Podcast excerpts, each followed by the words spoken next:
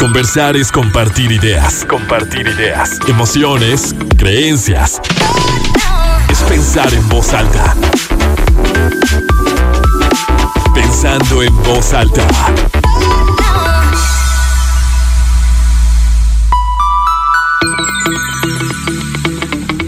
¿Cómo están? Muy buenos días, bienvenidos a Pensando en Voz Alta, soy Lucía Olivares y con muchísimo gusto los saludo este sábado 12 de junio de 2021. Son las 11 de la mañana en punto, tenemos 31 grados centígrados en el centro de Torreón y hoy estoy feliz, encantada de poder llevar hasta sus casas, hasta sus coches, hasta donde ustedes estén y no solamente llevarles el tema, sino tener el gusto de, de, entender y de compartir y de vivir y de abrazar lo que nuestras mascotas significan para nosotros. El tema de hoy es perrijos y es un término que se ha utilizado para los perros, claramente, que forman parte de nuestra familia y cómo hemos llegado a humanizarlos un poco o bastante. Cómo dejamos de entender al perro o a la mascota como ese animal que está allí, que puede estar cuidando de mi casa, con el que puedo jugar un ratito y lo hemos llevado a otro a otro escenario, ¿no? Lo hemos trasladado a esta compañía, a este cariño muy genuino, a esta atención y a este amor, porque es que es un, es un cariño muy grande. Es una ocupación, una atención por su salud, por su bienestar, por su vida y que lo sientes muy de regreso. De verdad que cuando llegas a tu casa y te topas con ese recibimiento tan ameno, tan natural, lo sientes tan bonito. ¿Por qué nos, nos vinculamos tanto con ellos? ¿Qué es lo que pasa con ese cariño? ¿Por qué se da? Porque luego se dice que hay más empatía con los animales que con los seres humanos. De esto vamos a hablar hoy y nos acompaña la psicóloga Cristina González Vallejo. Va a ser un gusto conversar con ella. Son las 11 con 7. Vamos a escuchar nuestro primer testimonio. Él es Gerardo y nos cuenta una historia que les va a fascinar. Pensando en voz alta por azares y vueltas del destino, yo dejé la Ciudad de México hace dos años y medio y me vine a vivir a Valle de Bravo, que está en medio del bosque, tiene un lago, ríos, es, muy lindo y me vine acá a estudiar una maestría. El tema es que yo renté una casa para vivir que está en una propiedad muy grande, donde hay varias casas que son propiedad de don Emilio, que es un, una persona como de 96 años, es muy viejito, está súper lúcido, pero bueno, él tiene este terreno, son muchas casas, la mayoría están abandonadas y yo renté pues la casa que estaba como mejor equipada ahí, ¿no? Cuando llegué y empecé a ver la casa, entro y detrás de mí entra una pequeña cachorrita, súper bonita, que tenía no más de dos o tres meses de edad y tenía una cabeza enorme y unas orejas súper levantadas. Pues se pegó a mí y, y, realmente nunca se despegó. Pues nos fuimos haciendo como muy cercanos, ¿no? Como trabajo en temas de sostenibilidad y turismo, pues tengo que viajar mucho y la verdad es que mi plan no era hacerme cargo de, de un perro, ¿no? Pero finalmente ella se la pasaba todo el tiempo conmigo y le puse Cuiche. Cuiche es el nombre de un agave que me gusta mucho. Pues bueno, fue creciendo y era una relación muy padre porque ella pues, estaba gran parte del tiempo conmigo en mi casa, este, jugábamos todas las mañanas, pero ella es medio coyote, entonces vivía pues, gran parte del tiempo afuera, se perdía en el bosque, regresaba como súper independiente. Y poco a poco pues nos fuimos encariñando y le empecé a comprar comida, le empecé a comprar su collar, algunos juguetes y ella cada vez se hacía pues también como más cercana. Como a los seis meses yo me fui a un café de unos amigos que está como a dos kilómetros caminando hacia el bosque, fui entró al lugar, cuando estaba sentado trabajando volteo y veo que tiene una cachorrita súper cabezona caminando, chateando todo. Y pues era Cuicia que me estaba buscando, entonces desde ahí ya nos volvimos como inseparables, yo viajaba, la dejaba ahí, le dejaba comida. Pues el caso es que creció, cuando entró en su primer celo, pues no se me despegó, era súper defensiva, la llevé a esterilizar, a vacunar, y pasado como un año, conocí una chica, la cual todo fracasó, pero esa es otra historia. Decidimos mudarnos juntos y ella vivía pues como en una pequeña como un terreno comunitario donde había varias casas. Me llevé a Cuiche por capricho mío y pues pasó lo que tenía que pasar. Ella era muy defensiva, muy territorial, conmigo se comportaba bien, pero pues con otra gente era un poco nerviosa. Y un día que yo no estaba, la dejaron salir sin mi permiso y mordió a alguien. Entonces los usos y costumbres en el pueblo son distintos. No les gustó nada que mordieran y amenazaron pues con hacerle algo, perderla o cosas peores. El caso es que yo decidí en ese momento, con el dolor de mi corazón, tomar a Cuiche y regresarla a su casa original con don Emilio. Luego entendí que era más un capricho mío llevármela, llevármela a mi nueva casa, este, cuando Cuiche realmente no necesitaba mudarse y estaba feliz con sus amigos perros. Para no hacerte el cuento largo, yo paso todos los días por donde vivía antes, casa de don Emilio. Paso corriendo caminando. Y ahora en la casa en la que yo vivía antes con don Emilio vive un amigo que es chef y la cuida, le echo un ojo. Paso, me paro en la carretera, silbo muy fuerte y Cuiche baja. Entonces Cuiche se pone muy feliz de verme, yo me pongo más feliz de verla a ella. Nos saludamos y hay veces en que yo me voy a algún café o algún restaurante por aquí por el bosque y Cuiche viene conmigo y vamos, me siento toda la mañana a trabajar o a leer en algún café y Cuiche está conmigo, nos tomamos un café juntos y cuando regreso a mi casa casa, la dejo ella en la suya, nos despedimos, ella entra a su casa y me espera hasta el día siguiente. Y ya se nos volvió una, una costumbre, casi todos los días que paso por ahí, la saludo por las mañanas. Es una relación súper linda y no dependiente, súper honesta. Somos amigos, eso somos. Conversar es compartir ideas, emociones, creencias, pensando en voz alta. Regresamos. Mi historia con Bola comienza en agosto del 2020 cuando una amiga me habla para decirme que tiene que dar en adopción a los perritos que tuvo su perrita porque la perrita estaba muy, muy mal y no podía alimentarlos. Fui a verlos, le ayudé a acomodar algunos perritos y cuando vi a Bola fue amor a primera vista. Supe que quería protegerla, supe que quería cuidarla, tenía apenas cuatro días de nacida. Cuando me la llevé, le tuve que enseñar a hacer del baño, estimulándola, dándole de comer cada dos horas. Era cada dos horas estarme levantando, tanto en la madrugada como en el día, estar ahí al pendiente de ella, ponía alarmas para poderle dar de comer.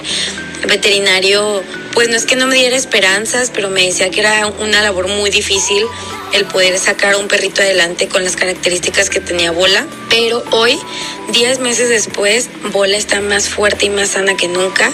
Ya tuvo su primer celo. Para mí fue como uno de los más grandes logros porque me doy cuenta que su cuerpo ha madurado, que su cuerpo se ha ido adaptando al crecimiento. Bola es mi mejor compañía. Yo vivo sola, entonces llegar a casa y verla, jugar con ella, ver su carita, es para mí una gran satisfacción. He tratado de darle lo mejor que puedo, la trato como una bebé, es realmente mi perrija, yo de cariño le digo bolija por bola. No puedo decir nada más que estoy muy agradecida con el destino de haberme mandado porque me hace muy, muy feliz y ahora que está conmigo no veo mi vida sin ella. Bola ilumina mis días, me da muchísima felicidad y sobre todo me da mucha satisfacción verla tan grande, tan fuerte, tan juguetona y pensar que era un perrito chiquitito que cabía en menos de la palma de mi mano. Seguimos pensando en voz alta, soy Lucía Olivares y ya estamos listos para hablar de perrijos. Ahí escuchábamos algunos de los testimonios de Gerardo, que me parece maravillosa esta, esta historia como de una amistad muy genuina con, con un perro y esto que hablaba de del amor en libertad, ¿no? O sea, de cómo no reconociendo las necesidades de ese perro que vivía en, en un entorno distinto al que él le podía ofrecer y aún así se pueden acompañar literal como a, tomar un café y, y cómo tienes estos, estos lazos y estas conexiones también con, con las mascotas, lo que escuchábamos de parte de Talía. Y bueno, ya estamos listos para, para conversar con Cristina González Vallejo, psicóloga, sobre perrijos. Cristina, bienvenida, muchísimas gracias. Cristi, te puedo decir, ¿verdad? Ya sí, Cristi, Cristi, no hay ningún problema. Eh, y gracias a ti, Lucía, gracias a ti por invitarme aquí al, al programa para hablar de este tema tan, tan bonito. Y me decías que tú también tienes un perrijo. Sí. Y que, que bueno, también para partir como de esta honestidad que ya... Y eso creo que sí lo, lo podemos notar de unos años para acá, que si bien siempre han existido pues las mascotas, no eran tratadas como, como nos tratamos ahora. O sea, yo sí recuerdo de más, o sea, de chiquita, ir a casa, yo no tenía mascotas de niña, pero sí ir a casa de algunos tíos o de personas y ay, tenían un perro, pero era como el perro, ¿no? Ahorita es el nombre del perro, o sea, todo el mundo, quien te conozca a ti, sabe y conoce y tiene experiencias y anécdotas y sabe lo que hizo eh, Lola, Maca, eh, Camila, quien sea, porque tú hablas mucho de ellos, o sea, ya es diferente, ya juegan un papel distinto, ¿no? Ya es parte de la familia. Sí, literalmente. Completamente. Y me gustaría que nos, nos dijeras cómo es que llegamos justo a esto, a vincularnos tanto con, los animales y, llegar a, a como humanizarlos también. Sí, mira, yo creo, Lucía, que es un tema ahorita muchísimo más común que antes. Es como dices, yo también, eh, yo no me consideraba una persona que que fuera así de perros y de, animales, etcétera. Siempre tuve animales en mi casa, pero no era como este, como esta relación, ¿no? Como serlo como parte de la familia. Creo yo que ahorita hay más familias que piensan eh, un poco más como en la decisión de tener hijos y de esta decisión de tener hijos pasan a la decisión de tener como, como un animal.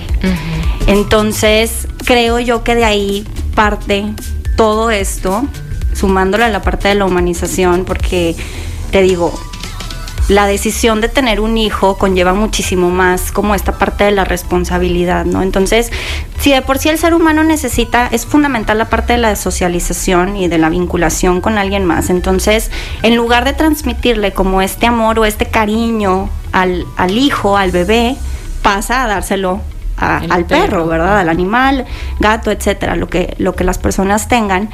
Y ahí es donde empieza la parte de la humanización, ¿no? Hablarles como bebés, que los cumpleaños. Yo tengo conocidos que el pañal cuando el perro está en celo, ¿verdad? Que es parte de su naturaleza. Eh, inclusive ellos limpiarse, ¿sabes? Este, a generarle estas expectativas al animal de comportarse también como un humano cuando pues es algo que a ellos no les corresponde. Claro. ¿Sabes? Eh, y te digo, esto es parte de, de, los seres humanos, que te digo, yo soy muy sincera, yo también tengo una perrija este, que amo y adoro, pero ¿qué pasa con el animal? Les genera muchísima ansiedad precisamente porque son conductas que no les corresponden a ellos. Entonces, ¿qué pasa? Sobre todo las personas que tienen animales como, como chiquitos siempre los quieren traer con ellos, ¿no? Y para todos los que se los llevan al súper, que a trabajar inclusive. Entonces se genera un apego tan fuerte con el animal que precisamente cuando el animal se queda solo es cuando empieza a generar estas conductas como de desorden. ¿Sabes? completamente, sí. Que el pozo, que este, no sé, que, que, rompan. La bolsa de la basura, eso nos pasaba mucho. Exactamente. Entonces, son conductas que generan ansiedad, pero le generan ansiedad al perro. Entonces, ¿qué pasa? Llega el, dueño y son como, ay, por berrinchudo porque te dejé solo o porque no te hice caso hoy. Y viene este regaño cuando el, cuando el perro está generando conductas de ansiedad derivado al apego que tiene con su, con su dueño, ¿sabes? Entonces, te digo, esto es en base al, animal, pero ¿qué pasa con la humanización del ser humano hacia ellos? Yo creo que, que es precisamente porque el, el, amor o el cariño que le puedes dar a un bebé pasa a generárselo a una, a una mascota. Mm. Inclusive, no sé si te, voy, a voy a platicar aquí el ejemplo que te di ahorita. Eh, mi esposo y yo tuvimos a, nuestra perrita, Marala.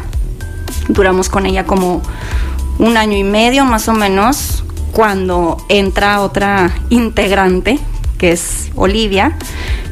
En el momento que entra Olivia a nuestra casa, Marala empezó a generar muchísimas conductas de ansiedad y una de ellas fue bajar de peso precisamente por toda la atención y todo el cariño que era hacia ella, ¿sabes? Que ya no estaba todo enfocado en ella. Exactamente. Obviamente se cambiaron estructuras, se cambiaron rutinas, se cambiaron muchas cosas, porque aparte también era un perro muy grande, que, que son perros que necesitan muchísima atención.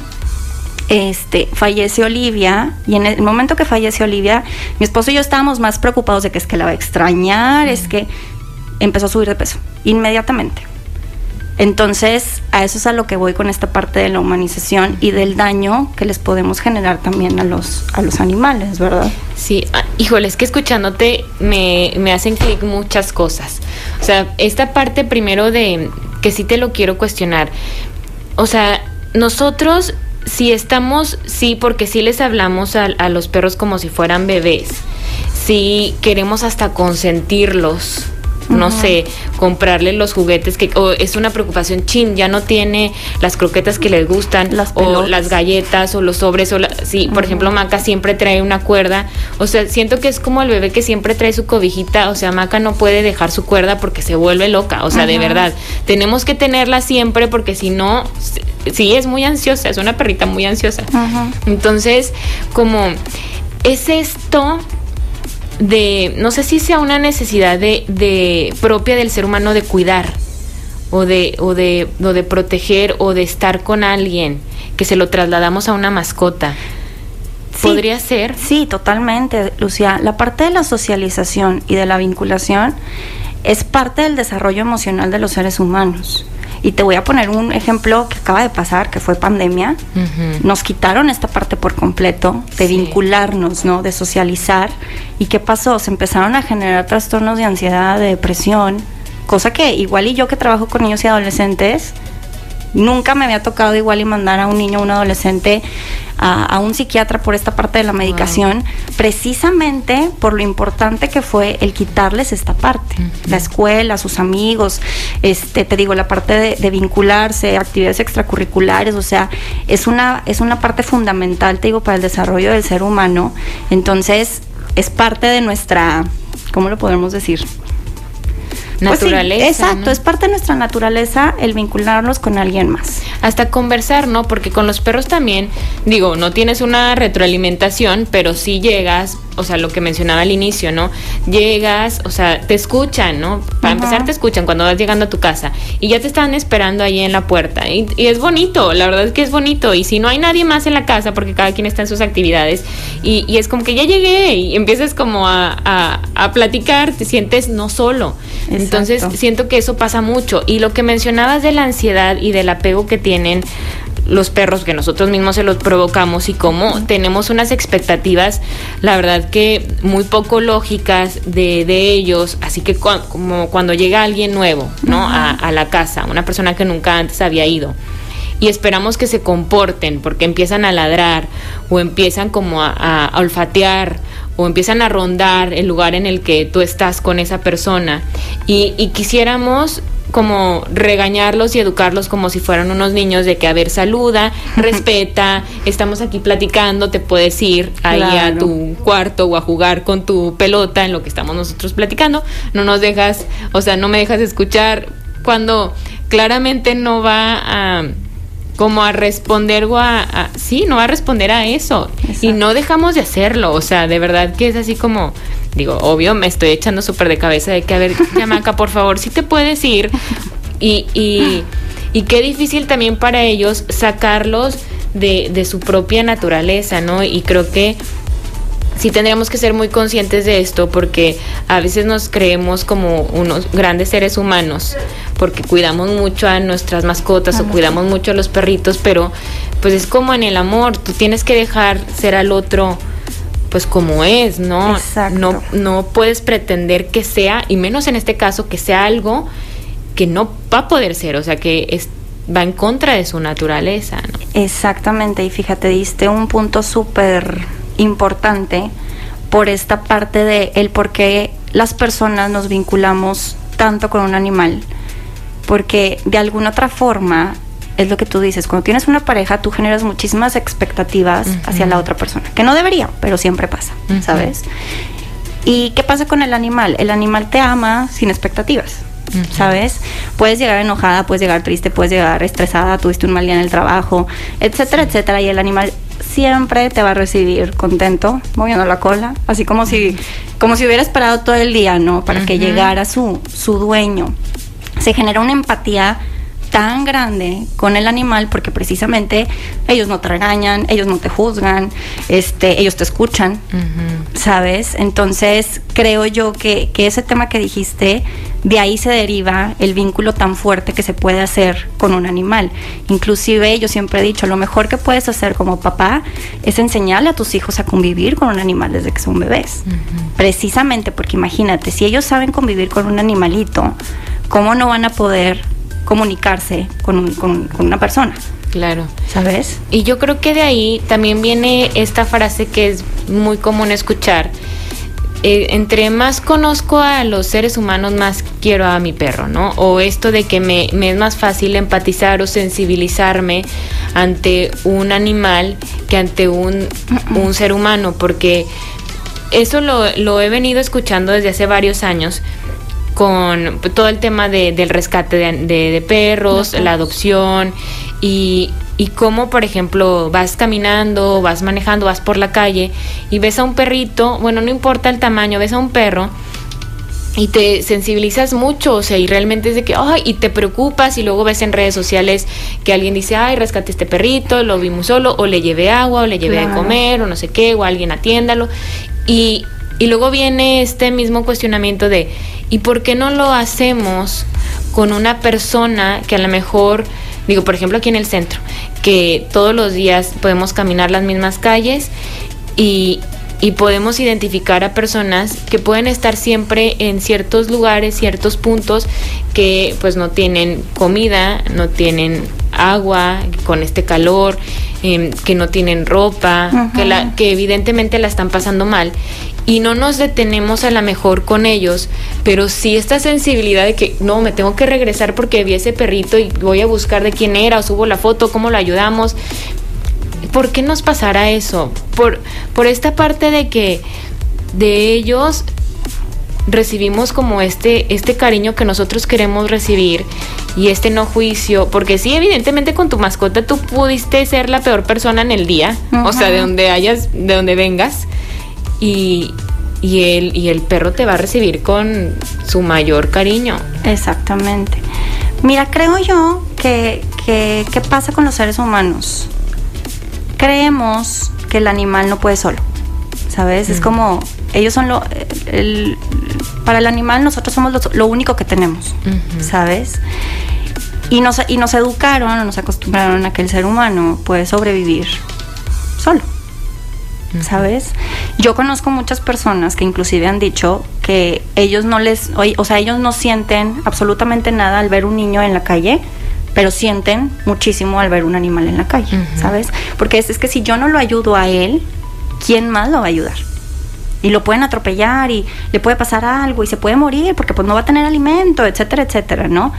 Y el ser humano pues tiene su familia, tiene sus papás, este, puede trabajar, puede generar, ¿sí me explico? Son puntos de vista completamente diferentes, pero creo yo que ahí sí las personas deberíamos de generar esta habilidad tan importante que es la empatía, que sinceramente no la tenemos. Y es una habilidad que, que, se fomenta, que se aprende, que no, que no la enseñan. Por eso yo te decía ahorita, es bien importante y creo yo que, un bebé, un niño, tiene que crecer con una mascota precisamente para fomentar este lazo de empatía, ¿no? Este vínculo con otra, con un ser vivo, ¿sabes? Y, con las personas no somos así. Es como, si tú no haces, yo no hago. O me cuesta mucho trabajo ponerme en el lugar de la otra persona y realmente ponerme en su lugar. No decirlo de, de dientes para afuera, ¿no? Sino realmente tratar de pensar, bueno, si yo estuviera en esa posición, ¿qué haría? Pero no nos ponemos a pensar en eso, ¿sabes? Vemos un niño en la calle, es, pues sí, pero los papás, ¿cómo se les ocurre poner al niño? Exactamente, en lugar de decir, bueno, tú no sabes la historia de esas personas, ¿sabes? Tú no sabes si es el único recurso que tienen. En lugar de decir, bueno, independientemente de los papás, pues yo quiero ayudar a ese niño. ¿Sabes?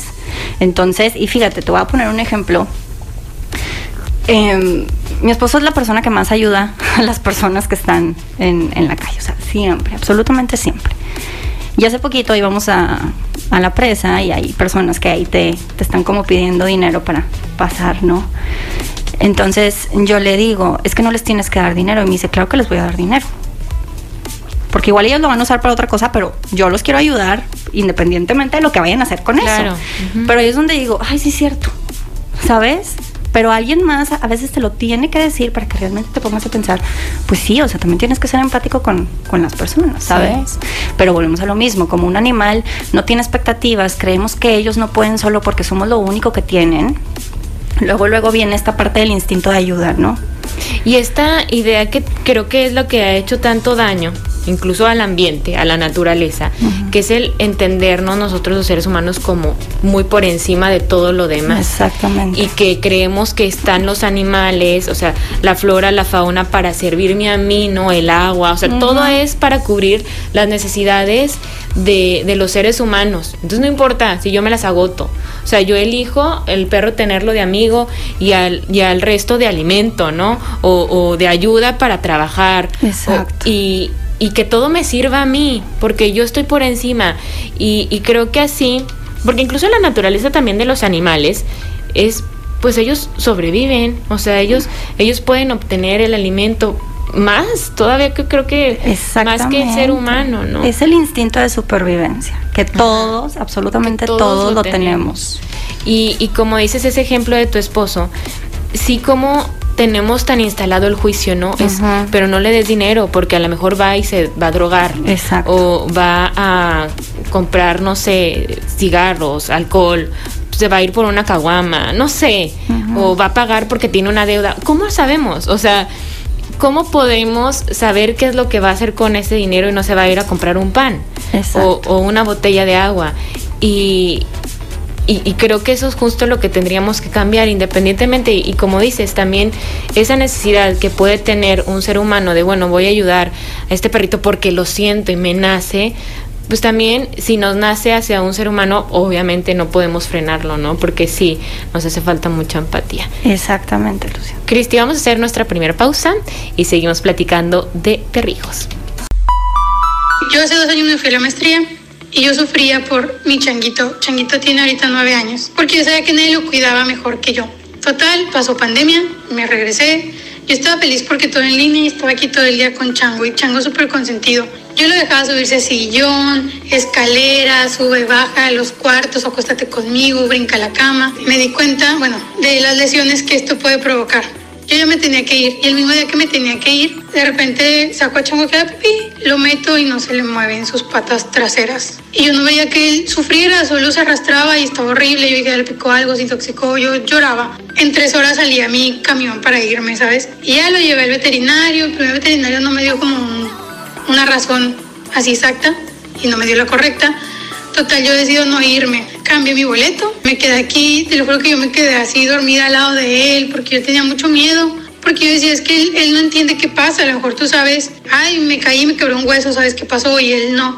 Total, al día siguiente ya conseguí el especialista, radiografías, secos, todo lo que te pudieras imaginar. Por esta actividad de subirse sillones, brincar de perro activo, tuvo una lesión en una vértebra que estaba inflamada y no dejaba pasar como las señales nerviosas para mover la patita, los esfínteres y todo eso. Yo me consideraba una persona egoísta en el sentido que, pues, no sé, en mi casa hasta ese momento no había habido una enfermedad, algo que yo tuviera que ayudar. Y le pasó esto a Chango y me dijeron que, bueno, que iba a tomar tiempo y terapia. Él iba a poder volver a caminar. A mí me daba mucho miedo tener que tomar una decisión en el sentido de qué clase de vida iba a llevar Chango con las secuelas que le iban a quedar. Ay, no, yo lloraba y lloro todavía. Con su tratamiento, terapia, se volvió agresivo, o sea, solo yo me animaba como a moverlo. Eh, yo le adapté toda así mi, la parte de abajo de la casa para que él pudiera estar. Era pañales, limpiarlo, toallitas húmedas, medicina, terapia, hacía lo que yo podía. Total, hasta que di con un medicamento eh, homeopático, fue lo que le ayudó a desinflamar. Y yo vi que se empezó a mover más. Bajó mucho su tono muscular, o sea, dos hilitos tenía de patitas. Me aventé todo, todo el round. Y yo no me sentí nunca como más, como una lección. Y de qué puedes estar dispuesto a hacer por las personas que quieres. Bueno, por Chango. Ahorita, gracias a Dios, Chango está bien. Está como en un 90% o 80% de, de lo que puede hacer. Puede caminar muy bien, ranguea un poquito, puede correr, se cansa muy rápido y empieza a ranguear. Pero, o sea, puede tener una calidad de vida buena. Y pues me dijo el veterinario que mucho fue por mí. Un ejemplo de lo que hacemos por nuestros perrunos. Y ahorita, Chango, te juro, es el perrito más feliz.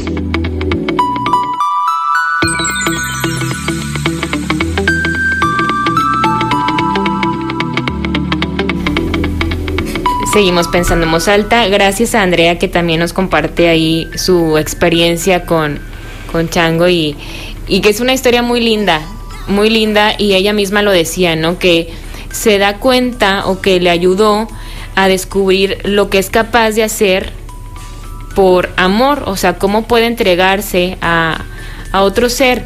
Y eso, al momento de, de escucharlo, también te lo, lo quería preguntar, Cristi, que lo platicáramos. O sea, todo lo que somos capaces de hacer por nuestros perrijos, porque si es, a ver, tú lo ves mal y no te importa cuánto tengas que gastar, o sea, de verdad es, bueno, no me importa, doctor, o sea, el veterinario, ¿qué tiene? O sea, no importa. No importa, o sea, hay gente que sí deja de, de asistir al trabajo, que cancela citas o que pide permiso porque tiene que y, y como ahora, o sea, si hay gente todavía que dice, ay, como por el perro, o que se muere su perrito, ¿no? Exacto. Entonces es, es un duelo terrible y hay personas que no, a lo mejor no tienen esa experiencia y es como que, ay, qué exageración, ¿no? Pero esto que decía Andrea, de lo que somos capaces de hacer por tu mascota, por un perrito y, y, y el tiempo que les podemos dedicar cuando están enfermos, cuando requieren de la atención por ejemplo, el, el, perrito de Andrea que no podía caminar, que se arrastraba, que las dos, dos patitas de atrás pues ya no le estaban funcionando, que la parte como de pues la espalda baja, no sé si será la forma correcta de decirlo, pero la atención y el estar allí y el dejar, por ejemplo, de, de irse a su maestría y hacerla en línea para estar atendiéndolo, esa parte como del amor y de la entrega, sí podríamos pensar que, que, es nuestra forma como de entregarnos y de amar a, como a la vida o a, o a las personas o es diferente? No, yo creo que, que sí es lo mismo, Lucía, porque volvemos a lo mismo, o sea, tú estás queriendo y estás amando a un ser vivo, uh -huh. ¿sí? Eso que dices tienes toda la razón, yo también conozco muchas personas que inclusive dicen de que es que no es lo mismo el amor que le tienes a un perro que el amor que le puedes tener a un hijo. Y yo creo que tú no sabes hasta que lo vives. Claro. ¿Sabes? O sea, sí. Igual y yo te puedo decir, no, el amor que siento por Marala, igual y el día que sea mamá, voy a amar igual a mi hijo como amo a mi perra, ¿verdad? Uh -huh. Pero, pues la verdad es que no sé. Uh -huh. O sea, hasta que igual y sea mamá, te, te, pueda decir, no, pues sí, es algo completamente diferente, o es un amor diferente también, no sé. Pero el amor que puedes tener por un animal puede ser inmenso. Entras en un proceso de duelo también cuando fallece tu mascota. Sí. Lo que te digo, yo entré en un proceso de duelo cuando se cuando falleció mi, mi mascota, mi esposo también. Este, y sabes qué es lo más chistoso que volvemos a lo mismo con este tema de la empatía, que por ejemplo, en empresas o en lugares de trabajo, etcétera. No sé, fallece un ser querido y pues te dan qué? tres días, días cuatro ajá. días, etcétera, ¿no? Como que para que ibas tu proceso de duelo. Pero fallece una mascota y no. Uh -huh. Es como, no, pues bueno. O sea, ¿por qué? Porque no le toman la importancia también al vínculo que puedes tener con tu mascota. Claro. ¿Sabes? Pero, por ejemplo, yo con, con, mis pacientes, con mis niños, este, entran en un proceso literalmente de depresión. O inclusive personas que están pasando por procesos de depresión, de ansiedad, etcétera, les haces mucho esta pregunta de, bueno, ¿tú qué puedes hacer para sentirte mejor? Y te dicen, estar con mi perro. Está con tu perro. Perfecto. ¿Sabes? ¿Por qué? Porque el perro también te mantiene activo, uh -huh. ¿sabes? Y es esta parte, te puedes sentir lo más triste posible o, o, sin ganas de hacer nada, etcétera, etcétera, y es, no, pero me tengo que parar porque tengo que pasear a mi perro. Sí. Y es lo mismo, creo yo, como mamá. Hay veces que no quieres levantarte, hay veces que te cansa, también, pero dices, pues me tengo que levantar porque soy mamá. Uh -huh. Y el amor por tus hijos te hace levantarte de tu cama. Uh -huh. ¿Sí me explico? Entonces, aquí es exactamente lo mismo. O sea, el tener una mascota también mantiene tu cerebro activo. Eh, generas también muchas ganas de estar en compañía con él, de, te digo, de sacarlo a pasear, de mantenerte activo, etcétera, etcétera. Entonces, de acuerdo a tu pregunta, creo yo que sí, sí es lo mismo. Te digo, muy, muy, muy mi opinión, uh -huh. pero el mismo amor que le puedes dar a una mascota también se lo puedes dar a un ser humano. Aunque sí tendríamos a lo mejor que, que diferenciar si un, si un perro puede llegar a, a sustituir el, el, afecto de una persona, porque claro. también creo que hay grandes diferencias entre la relación que puedes tener con un animal y con un ser humano por la complejidad que nosotros traemos, ¿no? O sea, sí, o sea, hablar de qué fácil, a lo mejor podríamos decir qué fácil es querer a un a tu mascota, qué fácil es querer a mi perro, que no me señala mis errores, que, que, que no me llega o no me permite descubrir esas, esas, esas sombras o a lo mejor, o a lo mejor me resalta como mi parte mm, más pura. Más pura, sí, lo más bonito. Pero cuando estamos con una persona y la convivencia y que ya estoy entendiéndolo como mi igual es un ser humano, no es un ser vivo nada más, entonces allí es un reto mayor, ¿no? Entonces no sé qué tanto se puede como sustituir. Mira, sustituir no, porque era lo que yo te decía. La socialización es parte fundamental del desarrollo emocional de las personas. ¿Y qué, aprendemos con, con la socialización? La parte de las habilidades sociales, generar conductas pues asertivas, esta parte del respeto, también a alguien más, ¿no? Este, el ver al ser humano como tú, como tú igual, precisamente. O sea, no, no, no es, no es sustituirlo, porque son cosas completamente diferentes. Parte de la socialización con un ser humano también es aprender a comunicarte con alguien más. Claro. ¿Sabes? Y qué pasó mucho, es lo que yo te decía, pasó mucho con la pandemia que me decían, por ejemplo, los adolescentes, es que ya ni siquiera sé cómo socializar, Cristi. Y yo, ¿cómo? Y me decían, no. O sea, entro a una fiesta y me genera un estrés de no saber ni qué preguntar, ni qué decir, ni qué hacer. O sea, porque hubo muchísimo tiempo en donde no hubo esta parte de socialización, ¿verdad? Obviamente la pandemia es un tema muy personal y cada quien lo vivió como ellos creyeron que era lo, correcto, ¿verdad? Hay personas que sí siguieron socializando y demás, pero hay personas que no. Y sí, realmente estuvieron encerradas. Y estas personas eran las que me decían, yo no sé socializar, o sea, ya no sé cómo comunicarme con alguien más. Sí, porque es algo que también se, se, va construyendo, ¿no? Que lo tienes que, o sea, tienes que estar hasta activo en eso, ¿no? Y fíjate que ayer estaba en la noche viendo como un, pues sí, unos videos en, en YouTube donde estaban hablando de la inteligencia intuitiva. Y por ahí surgió el tema y dije, ah, esto está interesante, de, de la intuición que tienen los niños, por ejemplo, se decía que la intuición es algo muy nato, ¿no? O sea, es algo que traemos y, y, que como muchas veces pensamos que la intuición es como, híjole, no voy a ir a ese lugar porque tengo como la intuición de que no, y que tanto puede ser como un miedo, algo que está en la cabeza o algo que realmente sientas, como en otra parte de tu cuerpo que te da más seguridad. Y comentaban ahí que experiencias así, por ejemplo, de, de, de sus hijos y demás, de cómo los niños o sea que todos somos, tenemos esta parte de la intuición, pero a veces la vamos bloqueando. Y los niños, pues ahí la tienen muy latente todavía, ¿no? Entonces ellos, típico que hay una tía o una amiga de la mamá que no les cae bien y que se porta muy linda con, con ellos y hasta les lleva cosas y así, el niño es como que no, no me agrada esta persona como es esta parte de la intuición. Y mencionaban ahí que también los, los perros tienen mucho esta intuición. O sea, cuando llega alguien a, tu casa y que, que sienten algo y que no se pueden estar quietos y que se ponen hasta como agresivos, creo que también eh, siento que es algo que, bueno, a mí sí me pasa, que nos fiamos mucho de, de eso, ¿no? De esa sabiduría y esa intuición que tienen los animales porque son ellos son ellos, o sea, ellos no tienen sus rollos mentales que nosotros nos vamos generando y, y como eso también te da mucha seguridad, ¿no? Sí, no, y sobre todo, yo te digo, yo hablo por mí, a mí mi perro me genera mucha protección, porque te voy a poner un ejemplo, o sea, no sé, yo puedo estar en mi casa y sé que Maral empieza a ladrar y me asomo, es como, a ver, ¿qué está pasando? ¿no? O en la madrugada, o o demás, ¿no? Este, pero sí, el, el, perro de por sí sientes una protección y, y, en todos los sentidos, te digo, puede ser por esta cuestión de que, o, o como te dicen, el perro, el animal huele el miedo. Entonces a veces que va un niño, no sé si, has visto, y que no, es que no quiero porque me da miedo. No, es que tú tranquilo, o sea, no tengas miedo porque el perro huele el miedo, etcétera, etcétera.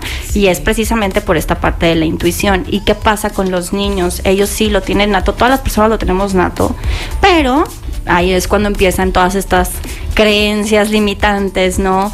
O estas conductas por imitación de, por ejemplo, si no sé, a las mamás o a los papás les dan miedo las cucarachas y gritan. Igual el niño le puede pasar la cucaracha por el brazo y claro, es como, ay, mira, una cucaracha, ¿verdad?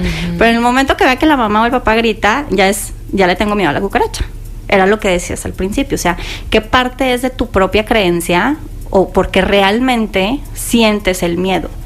¿Sabes? Pero el perro, pues no es lo que te decía, no generas expectativas, este, no hay creencias, no hay absolutamente nada, entonces ellos lo tienen nato completamente.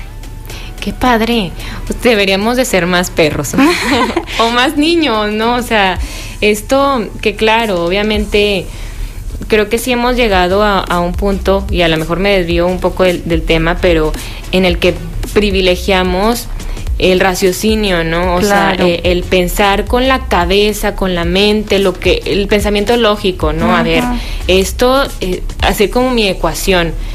Y, y cómo nos hemos desprendido de, de, la parte, o sea, como de la parte más sabia, que es algo que ya tenemos nosotros mismos y, y si hemos llegado a este punto o sea, a este punto de la vida, es porque si sobrevivimos muchos años más donde no estaba la tecnología, donde no estaba todo tan sofisticado y, y, lo logramos creo que mucho por, por esta pues por nuestra propia naturaleza de sobrevivir y también por esta como inteligencia intuitiva que está siempre allí, ¿no? Y que te va indicando. Y sí, es un tema, bueno, es un tema completamente diferente al que estamos platicando hoy, Lucía, pero la realidad de las cosas es que la parte de la tecnología ha hecho que se vaya perdiendo esta parte muchísimo más, em, pues sí, más desde más chiquitos. ¿sabes? Porque antes pues no existían los teléfonos, bueno, sí existían los teléfonos, ¿verdad? Pero era, pues mamá, básica. exactamente, mamá, estoy aburrido, no, pues ve a jugar, ve a ensuciarte, ve a sal, no sé, ¿no? Y te las ingeniabas y generabas esta parte de la creatividad, ¿no? Y ahorita no, todo está resuelto, es como estoy aburrido y ahí está el celular, está el iPad, está la tele, ¿sí me explico? Entonces, si es un te, digo, es un tema completamente diferente que estaría padre tocarlo después. este, pero sí cada vez se va perdiendo más esta parte de la intuición, precisamente porque también no se desarrolla la parte de la creatividad, ¿sabes? Sí, ese tema vamos a agendarlo porque sería muy bueno. La verdad es que sí, y, y, el daño que luego les podemos hacer a las, a las futuras generaciones. Claro. De, de pues el aburrimiento cómo lo combato, ¿no? O sea, desde, desde una pantalla y todo lo que, o sea, ahora sí que nos, nos está bloqueando y no nos está permitiendo vivir muchas otras cosas. Vamos a hacer una pausa y regresamos, Cristi, para cerrar. Perfecto. Conversar es compartir ideas, emociones, creencias, pensando en voz alta. Continuamos pensando en voz alta Lucía, yo te quiero platicar de Kia, mi perrita. Es una Yorkie miniatura y por aspectos de la raza ha sido genéticamente modificada en muchas ocasiones y tienen muchos problemas respiratorios, corazón crecido, entre otras cosas. Y primero que nada, pues Kia me ha enseñado el respeto a otros seres sintientes y el valor de la responsabilidad de estarla pues cuidando y protegiendo porque a lo largo de su vida, que tiene 10 años, pues siempre ha estado enferma y he tratado de darle la mejor vida posible. Se me estuvo a punto de morir como cuatro veces por cuestiones de enfermedad y ahí aprendí el desapego. De hecho, le llaman la ley de Murphy porque contra todo pronóstico todo le pasaba, pero aún así estaba como viva. También aprendí el desapego y a dejarla que viva con la mejor calidad de vida posible. Soltarla y disfrutarla.